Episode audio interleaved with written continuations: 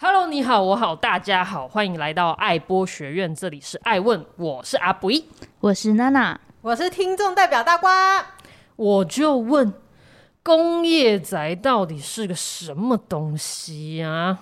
正片开始之前，很重要的讯息要告诉大家，小众节目需要你来互动，订阅可以让爱播更有动力，分享可以让爱播更有勇气，记得来 FB 和 IG 跟我们互动哦。爱问给你问，正片开始。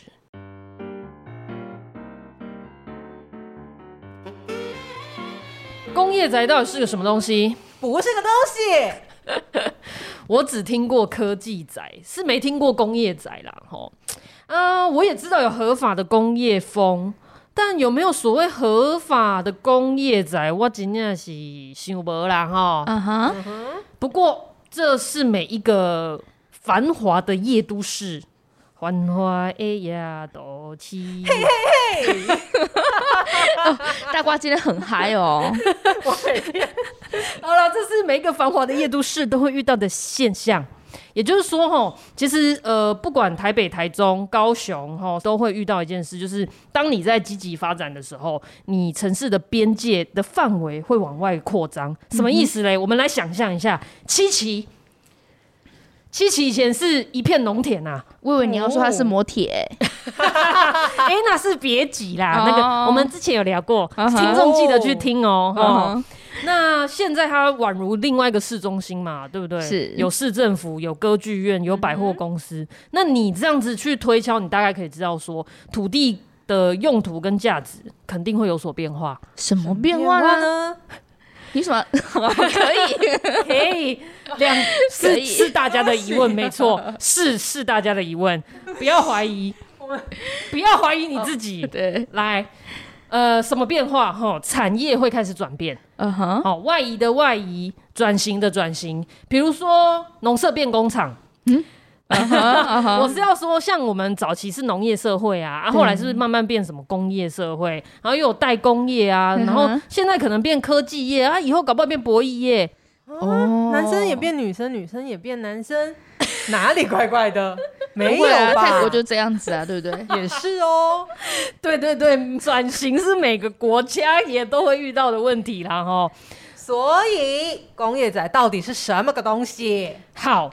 它基本上是这样吼，就是呃土地使用分区来不及应变这个市场的需求，然后所产生出的一个很具争议性的现象啦哈。那当然就是。呃，最近听到的这个阿弟代言的长裙想想啊，哦，其实他比较衰，他代言很久了，嗯、真的。对，那最近那个夏克利啊，哦，他好像想出售南港世界星哦，离婚了就想卖房子，必须的哦，这个怎么分财产？对对，这算个数字嘛？没错，没错，没错。好，那这两个建案它所使用的土地就是乙种工业用地哦，那也就是说呢，这上面的。建筑物你可以拿来当办公室、当工作室，那就是不能登记成一般住宅啊？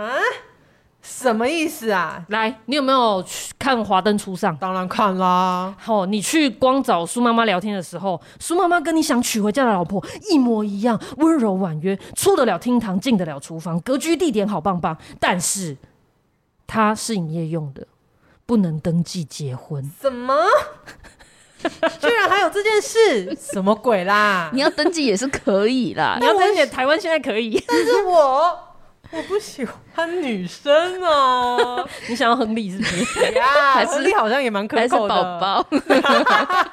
什么鬼啦？OK OK，回来回来，我是想要表达说哈，其实呃。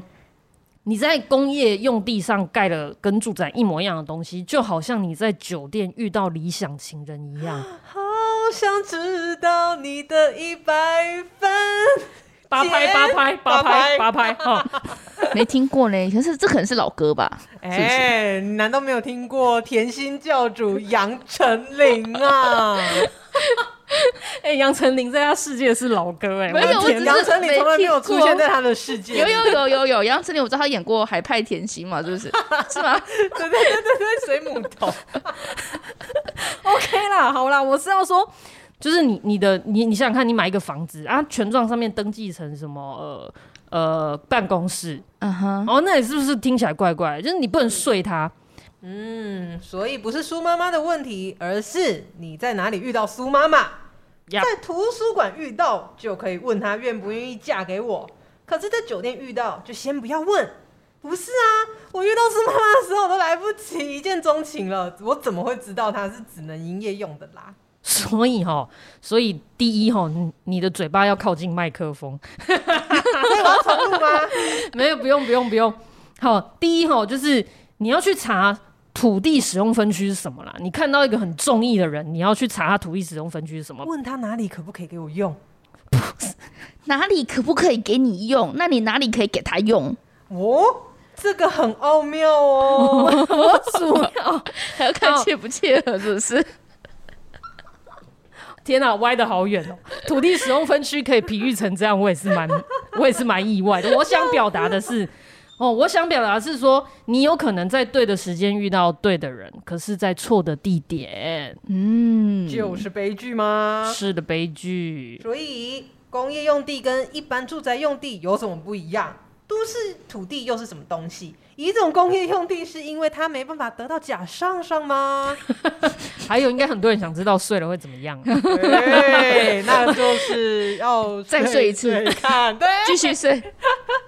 哦，我是说，如果你真的不小心买到这种就是一种工业用地上的建案，但你拿来住，会发生什么事啦？哈，喂喂喂喂喂，嘿。职业不分贵贱，而且他们是卖艺不卖身，哎，还是有人可以走入婚姻啊！哎、欸，你突破盲肠，哎，真的是有这种以工用地的建案哦，成功从良啊！真的有一两个呃北部的案子哦，他们就是透过一些不呃法规上的一些其他的途径，成功变成一般住宅。嗯哼，好啦好啦，说妈妈觉得委屈，她不想被物化成当建案啦，但是搞不好亨利很想啊，对不对？好啦，不想被攻击，我们就拉回来。来换个面向看一下。好，我个人呢，就是从这个销售行为，还有它的广告用词跟文宣品之类的来看，嗯，这可能也算是某种职业病吧。对。那像这种商用的，或是俗称事务所、工作室的建案产品呢，从广告用词啊，呃，投放素材呀、啊、POP，甚至是产品的规划、卖点、三 D 渲染图以及平面图来看。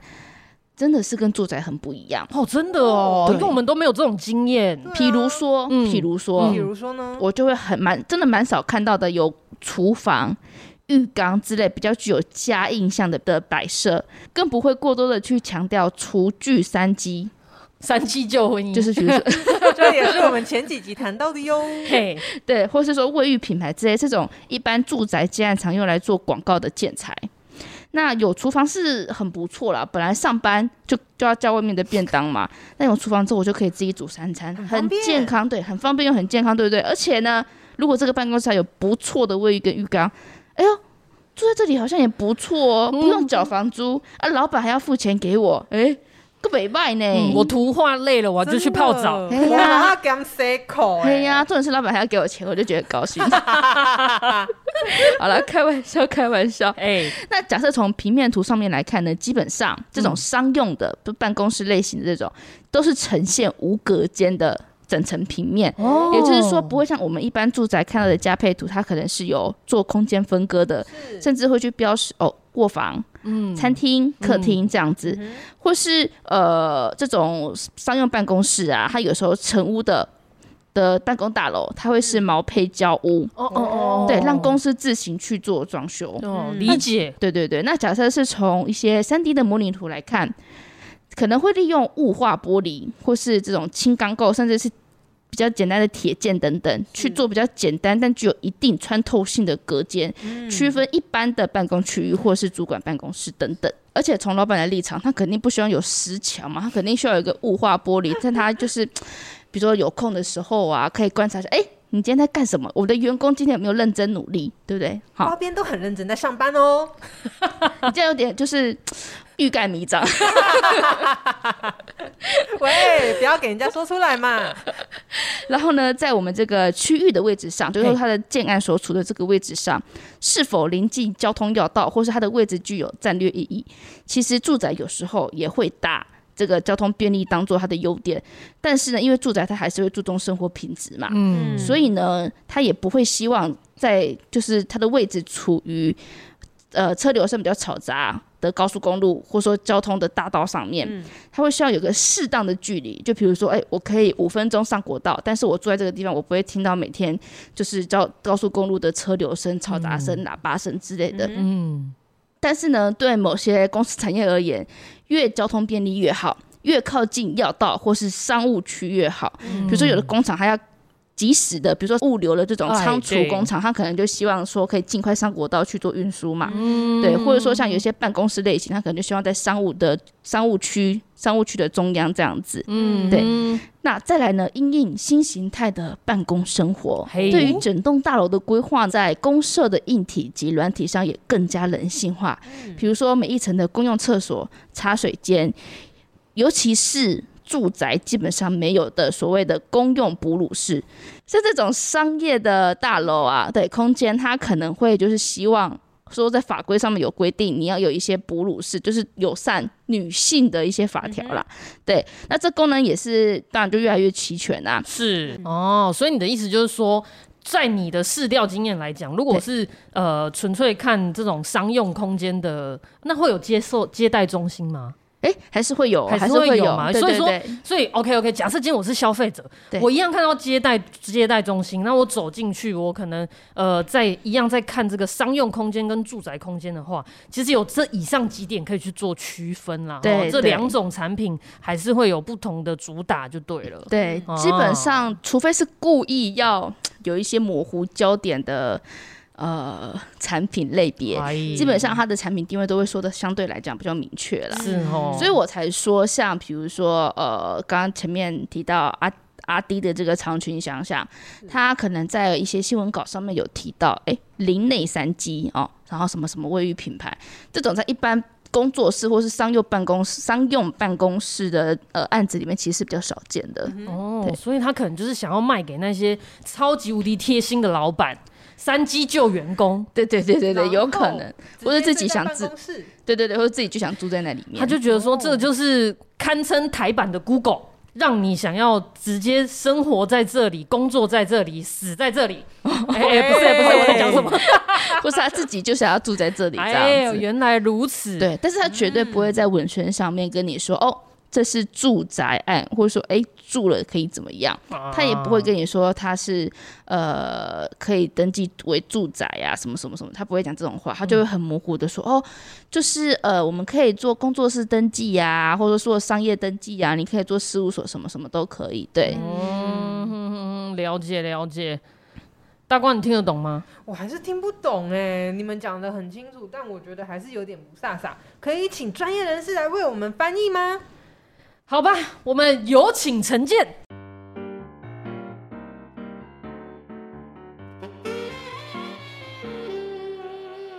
好的，由于上次陈建跟我们分享那个公社比啊、呃，为什么越来越高呢？获得良好的回响。这一集又是跟法规有关的议题，我们当然再次请他出来啊！欢迎陈建，欢迎、哦、大家好。好，那我就要直接开问了。陈、哦、建，请问一下。法规上真的有“工业宅”这个词吗？法规上其实是没有“工业宅”这个名词啦。对啊，嗯、啊，因为土地就是有分区嘛，哦，按每种分区都有它可以容许做的项目嘛。对啊，嗯、那呃，当然你说工业区里面有没有住宅用地？有，像在精密科学园区的分区那个规划里面，它在它虽然是一个科学园区，但是里面它一样会分有。所谓的那个工业用地，然后住宅用地，对啊，那当然他他他那个的就是否住宅用途，嗯哼，对，那那个是合法的，对，嗯、那一样我们之前有个案子是在那个仁化工业区，在大理那边，哦，那它的它一样也是民间自自行开发哦的一个所谓的工业区，嗯。哼，那里面确实它也有呃工业区里面的住宅用地，哦，那。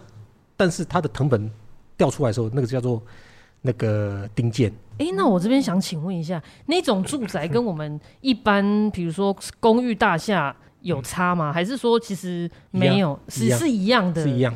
哦，对，只是地目土地的这个名称不一样，这样。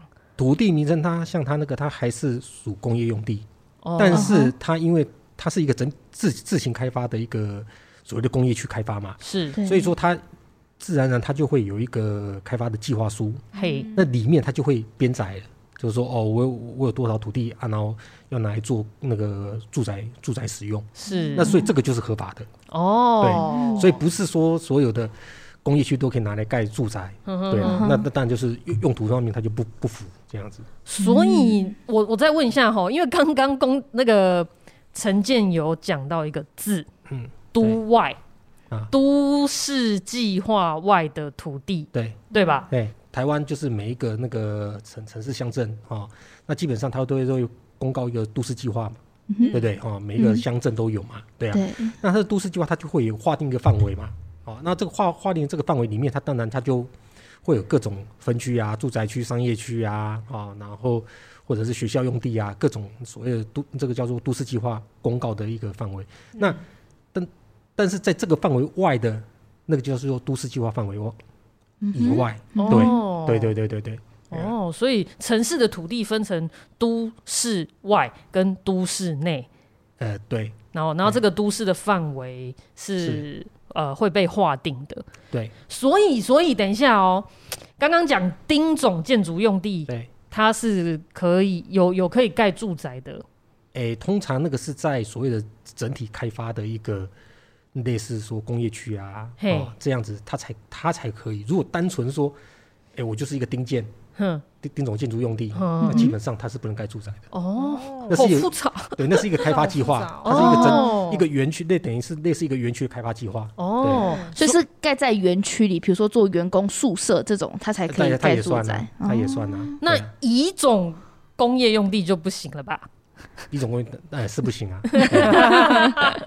因为我们今天主角就是这个乙种工业用地，它在上面盖的这个房子，媒体都叫它工业宅。对，所以我们就是好奇说，这是这不合法嘛？对不对？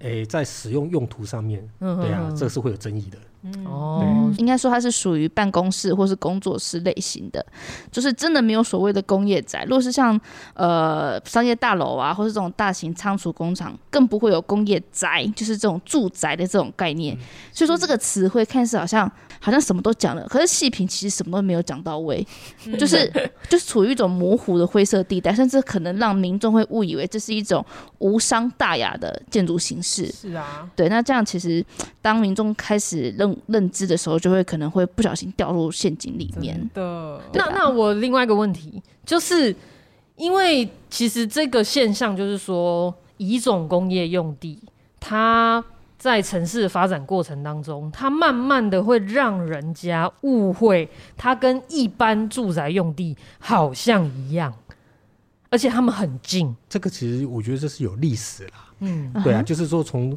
那个所谓的城市发展呐，哈，因为以前可啊，就台中市来讲，可能以前台中市的范围很小嘛，嗯，哦，那当然你说随在都市周边一定会有一些呃工业工业的一些生产的一些用地，用地对啊，那随随着都市越来越越扩张啊，以前的以前所谓的台中市可能是那个中闽南路最早。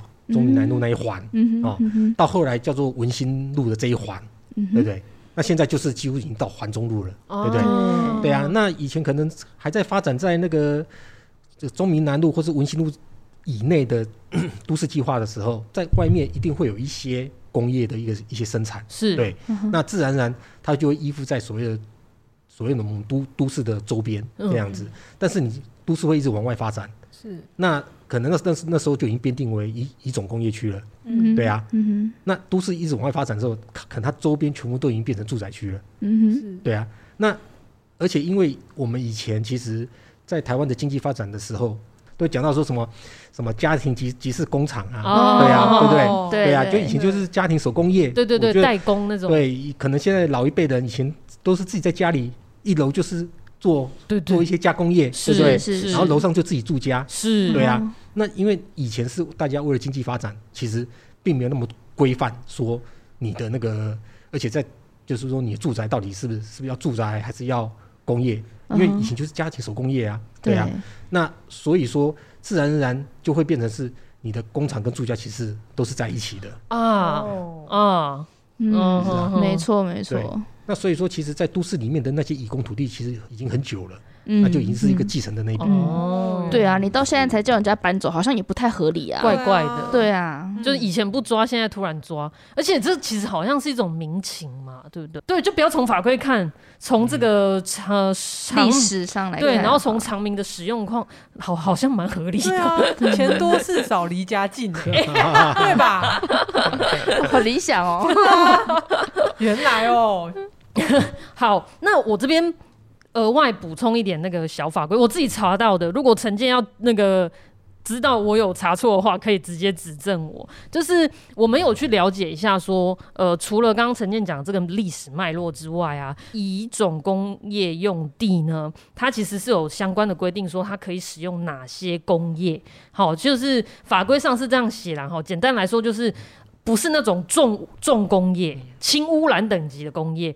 那在民国九十年的时候呢，呃，政府修改了《都市计划法》台湾省施行细则第十八条。哦，工业土地呢，使用的项目可以由原来只能设立的工厂，或者是工厂必要的设施，甚至工业发展有关的设施，放宽到呃，它可以作为商业使用。那民国九十二年的时候呢，它更将乙种工业用地有条件变更为一般商业使用的用地，也就是说，呃，一般事务所、呃，运动休闲业，甚至什么买卖业、旅馆、大卖场，哦、呃，它都可以设在这个乙种工业用地上面。那它的目的好像是要改善都市生活的品质，然后据说是仿效什么先进国家啦。吼，后来台湾的经济发展因为外移，嗯嗯哼，所以说很多的那个。原来的工业区其实就没落了，嗯、就是说其实都空的嘛，没有，就是因为厂房大家都跑去大陆了，对啊。对。然后当然就是政府好像也有想要那个，就是说活化这些工业区的土地，就是你不要闲置在那边嘛。嗯嗯哦，那当然就会可能就是都市的死角空间，对。嗯、然后所以说那时候就有呃，好像它有些工业区它就会开放一定的比例，嗯，你可以做。那个就刚刚讲的那些所谓的像说办公啊、事务所啊，哦，或者是一些商业用途是，哦，或者是一些大大卖场是，对啊，嗯、那那些的就是允许他们去做进驻，嗯、但是好像也不也不能说哦，全部都整个工业区都换换成那样的一个、哦、那种，它有一个比例这样哦，是有一定的比例的，因为我我查到资料没有提到那个比例，嗯，哦，知道之前听听到是说是有比例。哦，对，哎，所以就是，比如说，不是说整片什么一种工业区的地啊，全部直接换成住宅用地，或直接换成办公用地，这样没有这样，是比如说可能是，比如说十趴或二十趴的范围可以这样使用这样。但这个也也牵扯到以前，知道你以前有一个叫万客隆，很早以前，哈，算是最早的那种仓储，类类似好事多那种那种大卖场，不是成衣吗？万客隆是成衣的那个万客隆吗？不是啦，是卖大卖场啦。陈建那个年代 就是的那个大卖场。哎，没有，我我我知道万客隆，你知道是不是？哎，你有知道万客隆啊？万客隆对啊，那个是还是南部才有。可是我不知道啊，会不会是时代变迁？没关系，万客隆就是以以前有那个大卖场，就是属于那种仓储业。嗯，那他们他们最早以前啊，哈，是用那个好像类类似仓储业。啊，当然可以设设在类似工工业区土地里面，对，对啊。但是，但是他又开放会员或什么，大家可以去购买买东西嘛，对啊。那你那你说他到底是算什么什么行业？哦，对，我懂你的意思。是啊，那那那时候好像因为法令还没有那么快，因为那种等于是对，在当时可能是一种比较新兴的一种行业，是对。那所以说那个。在那时候，就大家就会有一个模棱两可嘛，因为确实它有商业行为在里面，嗯，对不对？对呀、啊。那所以那时候也是说，因为是也会有这种因为新的行业的冲击啊，所以才会导致说，哎、欸，在法令上面可能会逐渐会有一些修修改，哦、然后来因应这个所谓的那种新兴的行业跑出来这样子。所以是先在现实层面上，先有了新形态的生活方式，法律才慢慢跟着改动的。好像是这样哈。可是这个改动，嗯、听说那个乙种工业用地的水电啊，嗯，因为照理说应该是营业用的计费啊，可是听说后来这些水电的计费都可以跟一般住宅一样。这是不是一种让利啊？但是这个，因为台湾的水跟电其实是算独占事业嘛，啊、嗯，对不对？嗯、是啊，嗯，那他们也有他们自己的电业法跟自来水的也有他们自己的法、嗯、法规啦，是。对，这个其实是变成说不是监管在管这个事情。哦，对，嗯、那其实应该说反过来说，那为什么他们要同意嘞？哦，对啊。是啊，了解了解。对了，这不是同一个单位啦。哎、欸，那陈姐，我想请问一下，假设我今天我买了这个一种工业用地的建案，然后呢，我也住了，因为我可能就是在我把它当成是工作室，可是我就是住在这里，我就是晚上就是不想要呃再骑很远的路回家，我就是住在这里的话，我会被罚款吗？或者说我会会被抓去关吗？诶、欸，好像办公室他没有规，他没有规定你不能二十四小时办公啊。哦哦，突破突破盲点啊！啊，对啊，对啊，像 Seven 也是啊，对不对？也是二十四小时的啊。哎、欸，我想请问、欸，哎，就是这种是哪一个单位会有比较直接的规范？这主管机关是谁啊？呃，你说用途的部分，当然主管机关还是。呃，都都发局建建管在管理这个东西，哦哦、但是因为你也不知道我每一个城市或是台湾的建筑物有多少啊，对不对？你你再怎么样，你确实是在编制上面你不可能去做所谓的说，他可以都可以查核到你他领到执照以后，他的使用情形是怎么样？是对啊，是啊，所以其实你看台中之前都有一些所谓的。类似夜店、夜店的火灾啊，或什么、啊，嗯、对不对？嗯、啊，是啊。那其实，但有些东西其实是违违规使用嘛，嗯，啊，或者是说有些是什么通路什么被堵住啊，或什么的。但是，你说我我们的承办就就就就就这些人，他怎么可能去管到这么多的部分？哦、对啊，是啊。是啊是啊，所以，其实如果没有人特别去检举的话，他说真的，他真的很难主动稽查到啦。当然，因为毕竟这都是私人财产嘛，嗯，他除非他有什么公权力或什么赋予，他说，哎、欸，我要来查这一户，要不然你私人财产，你、哦、你是可以不开门的啊。对吼，是啊，所以通常被检举的都是自己人，就是自己人检举自己人这样，突破盲点，突破盲肠，所以要小心一下。那假设是使用者他买了之后，他自己去做装修，嗯、请问这个装修他是需要申请的吗？哎、欸，你要隔间，你当然就要。申请啊，对啊，哦、是啊，对，嗯、但是你说原来都没有隔间后来我要我要开始隔间，对，做东西，对啊，或者是原来有隔间，你全部要你要敲除，嗯哼，要重来，对啊，哎呀、哦啊，这个可能就是要申请啊。OK，好，因为其实我们在聊这个阿滴这个这个乙工宅它所引起的争议，我我个人啦哈，我个人先讲一下我的看法，就是呃，我我觉得其实在他的。当然，他也一直都强调他是拿来当工作室啊。我觉得其实也有点像陈建刚提到的那个脉络，就是说大家使用上已经有新的行业产产生了。他们 YouTuber 可能就是真的是工作的地方跟睡觉的地方其实是分不开的。嗯，哦，那就好像当年的万客隆这样，他。他仓储的地方，他可以直接卖了，有点分不开了，他何必呢？而且这样又减低一个店面的成本，嗯、商品搞不好更便宜，对不对？民众也更喜欢。其实这真的是就像我们前言提到的，市场的变化、产业的变化，嗯、那法规有时候是因应不及的。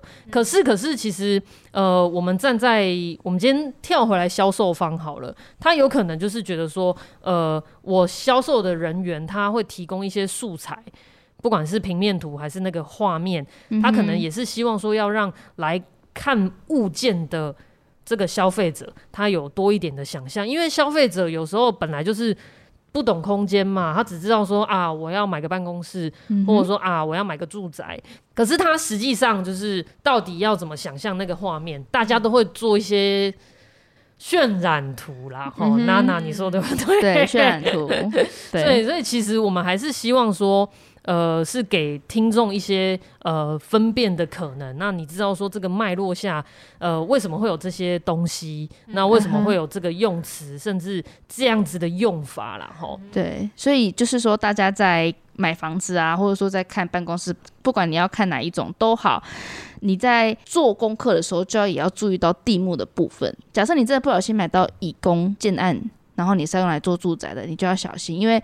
呃，这是属于你的个人使用行为，它并不会归属于在建商或者说建筑师或者说营造厂方的责任。只要他们在广告上面没有很明确的告诉你这是住宅，通常呢，他们可能会用一些就是比较模糊的，就是模棱两可的用法，说哦，可以呀、啊，可以登记做这个住，可以登记做商业。那只是呢，你要住的话，就是属于你个人行为这样子。诶、欸，这边我想问陈建一个问题。就是说，我们一般民众的时候啊，我们呃不管看什么物件，不管要干嘛，我们要怎么知道，比如说它的用途，或者是这一块土地它的使用分区，有什么管道可以让我们查到吗？诶、欸，如果你知道那个土地的什么地地级，嗯，当然你查那个输入进去，你就可以查到那个所谓的它是什么分区。哦，对，嗯哼，那如果。呃，或者是问哦，他们现在也可以透过那个街道啦，因为有有可能一一些人并不了解说，哎、欸，土地什么地段号，对不对？对对对。那他可以，他可以用那个街道名称，哦，输进去，大概可以找到说，哎呦，大概是在哪，我的那个想要看的物件是在哪一个位置这样子。嗯哼。那也可以看得出来说，哦，那他他是不是属那个？一种工业区土地呀、啊，还是住宅区，还是商业区，是这样子。嗯嗯、对呀、啊，其实现在政府对于这些资讯其实是还蛮公开的。哦、对，嗯嗯，对，其实都是可以上网都可以查得到的。所以民众其实你可以就是在看到喜欢的物件或者是地点，嗯、对哦，都可以用呃相关的资讯去查到。对对、哦。那呃现在的那个实价登录是不是也稍微可以看一下？对对，它上面会有什么样的资讯？它好像也会有那个那个它的那个分区，嗯，它是属住宅区还是商业区，好像也是有。哦，所以有很多资讯可以查。建造查询上面其实也会有，就是写说你这个是什么什么土地分区这样子。嗯，看房子的时候可以跟他要吗？可以跟他问说，你可以让我看一下？可以啊，可以，可以，可以。因为他他要卖房子，他要有建造啊。嗯，对啊。那其实你理论上应该是可以。那个他应该要提供建造给你，给给你看。嗯，现在是有建造你才可以开始卖。以前有可能就是、嗯、哦，我差不多了，我还没有申请到建我就开始卖。现在是要有你才可以开始卖。哦，做广告行为这样子。对，明白明白。嗯，是的。我刚打断你了，你刚后面要讲什么？好，我我说我刚讲到哪里？哦，你刚刚提醒，你刚刚提醒消费者。哦，对，就是要提醒消费者说要查公司的名、公司的品牌啊，或者说呃建材呀、啊、空间以外，你还是要去确认一下地目嘛。嗯，对啊，因为毕竟它法律是属于你个人行为。假设你退一万步来讲，建商他在做广告时候就有让你误会，甚至是现场的代销让你有误会的词汇的时候。嗯其实这在基本上可能就是要打，比如说广告不实的官司，但是这种广告不实的官司非常难打。第一，你要自行举证，他代销是如何骗你的，对。然后呢，而且你要在一年内。提出这一件事情，等于说是你你被骗这一年内，嗯、你要赶快提出来。嗯、而且呢，大多只能以广告文宣作为证据。嗯，那因为你刚通常去看房子，你不会通常他的广告文宣一定都会写的很，就我刚刚讲的比较模棱两可，比较模糊，他一定会保留一些解释空间。是对，所以呢，你就会变成说哦，证据又不足，然后呢，代销的话又不能采用。那这样子，所以就相当麻烦。所以假设大家在这些方面有非常在意的地方，或是要保障自己的权益的时候，建议可以跟的建商磋商，谈一些磋商条款，保障你们双方，或者说保障你自己的权益。对，那当然，因为合约是双方合意的嘛，所以基本上会有一些呃一些需要一个平衡点呐。那这就是要看你能不能接受的。对，了解了解。Hello, Hello！你听见了吗？还有下集哦，下礼拜请继续收听，不要走开。